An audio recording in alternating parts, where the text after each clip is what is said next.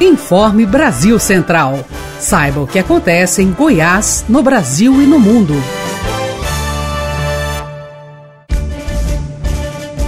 Olá, uma ótima noite de segunda para você que nos acompanha. Eu sou Guilherme Rigonato e você fica agora com as principais notícias da Agência Brasil Central de Comunicação. Governo de Goiás conta com uma biblioteca virtual internacional com acervo em três línguas. Jerônimo Venâncio.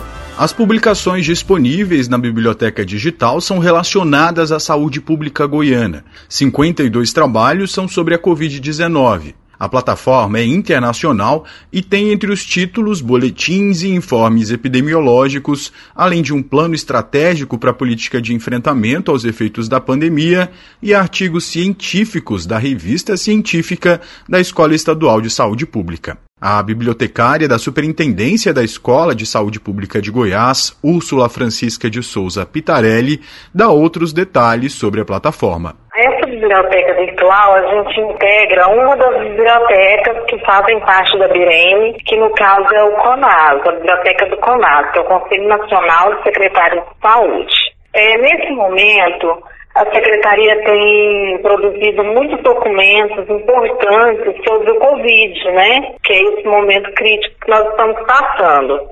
E nós temos indexado, é, na medida do possível, né, as informações atualizadas na base. Então, isso faz com que essa informação ganhe visibilidade, seja acessada rapidamente e que haja o uso dessa informação nesse momento. A bibliotecária acredita que, em função da pandemia, o acervo digital contribui muito. Hoje, as bibliotecas físicas elas estão um pouco limitadas, é, dado o acesso, né? Então, você, nós temos muitas informações na nossa biblioteca física, mas isso requer tempo, né, disposição, que você vá lá. Já disponível na internet, o acesso e o aproveitamento é, é mais rápido, né? Isso se dá de qualquer hora, de qualquer lugar, a qualquer momento. Então, isso possibilita maior visibilidade e maior uso, melhor uso dessa informação, que ela não fique restrita apenas ao nosso meio e apenas a Goiás porque essa biblioteca ela abrange a América Latina e o Caribe e ela está em três idiomas inglês, português e espanhol. Então isso faz com que a nossa informação científica circule mais rápido e melhor que ela vá para o mundo, né? Goiás reduz em mais de 40% os casos de roubo no campo. Rivacran, a redução de 42,4% na quantidade de roubos em propriedades rurais em todo o estado é fruto de muito trabalho. Em 21 meses de atuação, a Patrulha Rural já realizou mais de 60 operações, com 120 prisões e mais de 500 cabeças de gado foram recuperadas. Uma das estratégias que vem surtindo efeito é o cadastramento das propriedades rurais e o georreferenciamento. Com ele, a patrulha rural consegue chegar de forma rápida nas propriedades assim que é acionada. Atualmente, mais de 30 mil propriedades já foram cadastradas em Goiás e o trabalho continua. Quando o cadastro é feito, todos os bens da propriedade ficam registrados, como animais e maquinário, além de uma lista completa de todos os funcionários que trabalham na propriedade. Assim, quando acontece um roubo ou um furto, uma rede de informações da Polícia Militar é acionada para recuperar o material. Então anote aí o telefone da Patrulha Rural. É o 62 99631 4340.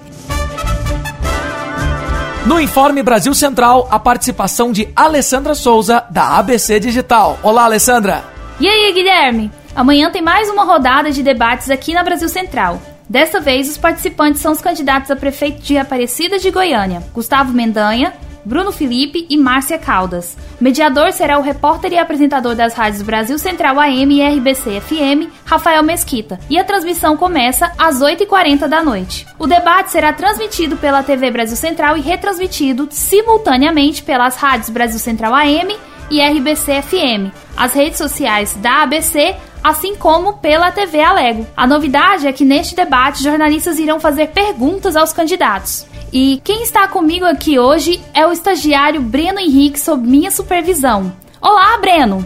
Olá, Alessandra. O governo de Goiás anuncia amanhã, às 10 horas, a liberação de 1,8 milhão de reais para o fortalecimento da piscicultura em Minasul. Os recursos serão utilizados na compra de equipamentos e estruturação de frigorífico de abate e beneficiamento de tilápia. Durante o evento, que contará com a presença da coordenadora de gabinete de políticas sociais e primeira-dama Gracinha Caiado, serão anunciados ainda outros benefícios, entre eles o programa Mais Crédito e Mais Emprego. Ah, e quero aproveitar também para anunciar aqui hoje que nós alcançamos os 50 mil seguidores no canal de YouTube da TV Brasil Central. Essa é uma conquista principalmente dos nossos servidores, porque produzem conteúdo de qualidade e que são importantes para a população goiana.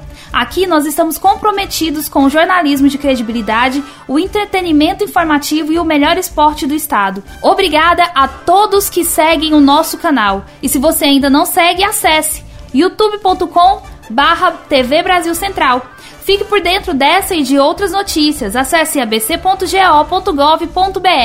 Não esqueça de acompanhar nossas redes sociais. Agência Brasil Central, TV Brasil Central, Rádio Brasil Central AM e RBC FM 90.1. Até mais! Vamos com a participação de Alair de Paula, trazendo todas as informações do mundo do esporte. Aquele abraço, os times goianos não tiveram boa participação no Campeonato Brasileiro na rodada deste final de semana pela Série A.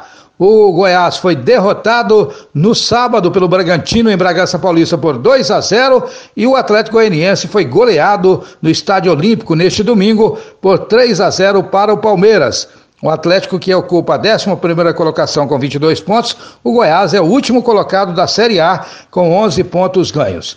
Já no Campeonato Brasileiro da Série D, os times goianos tiveram bons resultados. A Aparecidense, que é líder da competição, foi a cidade de Água Branca, no Espírito Santo, empatou com o Real Noroeste do Espírito Santo em 0 a 0. O Goianésia, é, vice-líder, foi a cidade de Rondonópolis, no estádio Lutero Lopes e venceu o seu adversário, União de Rondonópolis, por 3 a 0, com dois gols de Lucão e outro de Paulo Henrique. E o Goiânia volta a jogar só na quarta-feira, 18 horas, no Estádio Olímpico contra o Operário. A Aparecidense é líder, 18 pontos. É, em segundo está o Goianésia com 17 e o Goiânia aparece na quinta colocação do Campeonato Brasileiro da Série D com 12 pontos ganhos a equipe do Goiânia. No Informe Brasil Central, ponto político, com Marden Costa Júnior. Olá, Marden. Olá, Guilherme. Olá, você que nos acompanha tanto no rádio quanto nas redes sociais. A ida de Maguito Vilela, candidato do MDB à Prefeitura de Goiânia para a UTI, preocupa os MDBistas. Maguito, vale lembrar, já tem mais de 70 anos e duas de suas irmãs morreram vítimas da Covid-19. Com isso, o tempo de campanha, que já era curto, agora fica ainda mais dramático para Maguito Vilela, que deve disputar o segundo turno com Vanderlan Cardoso. Para compensar a ausência de Maguito, MDBistas estão recrutando apoios de peso, dentre eles, escute só, Gustavo Mendanha, prefeito de Aparecida de Goiânia e candidato à reeleição. Mendanha, aliás, já se considera até favorito, a ponto de participar das atividades de campanha de Maguito como se a fatura já estivesse liquidada. Maguito Vilela conseguirá se recuperar a tempo do primeiro turno ou sua campanha de fato recomeçará no segundo turno? Aguardemos os desígnios do tempo, o senhor da razão.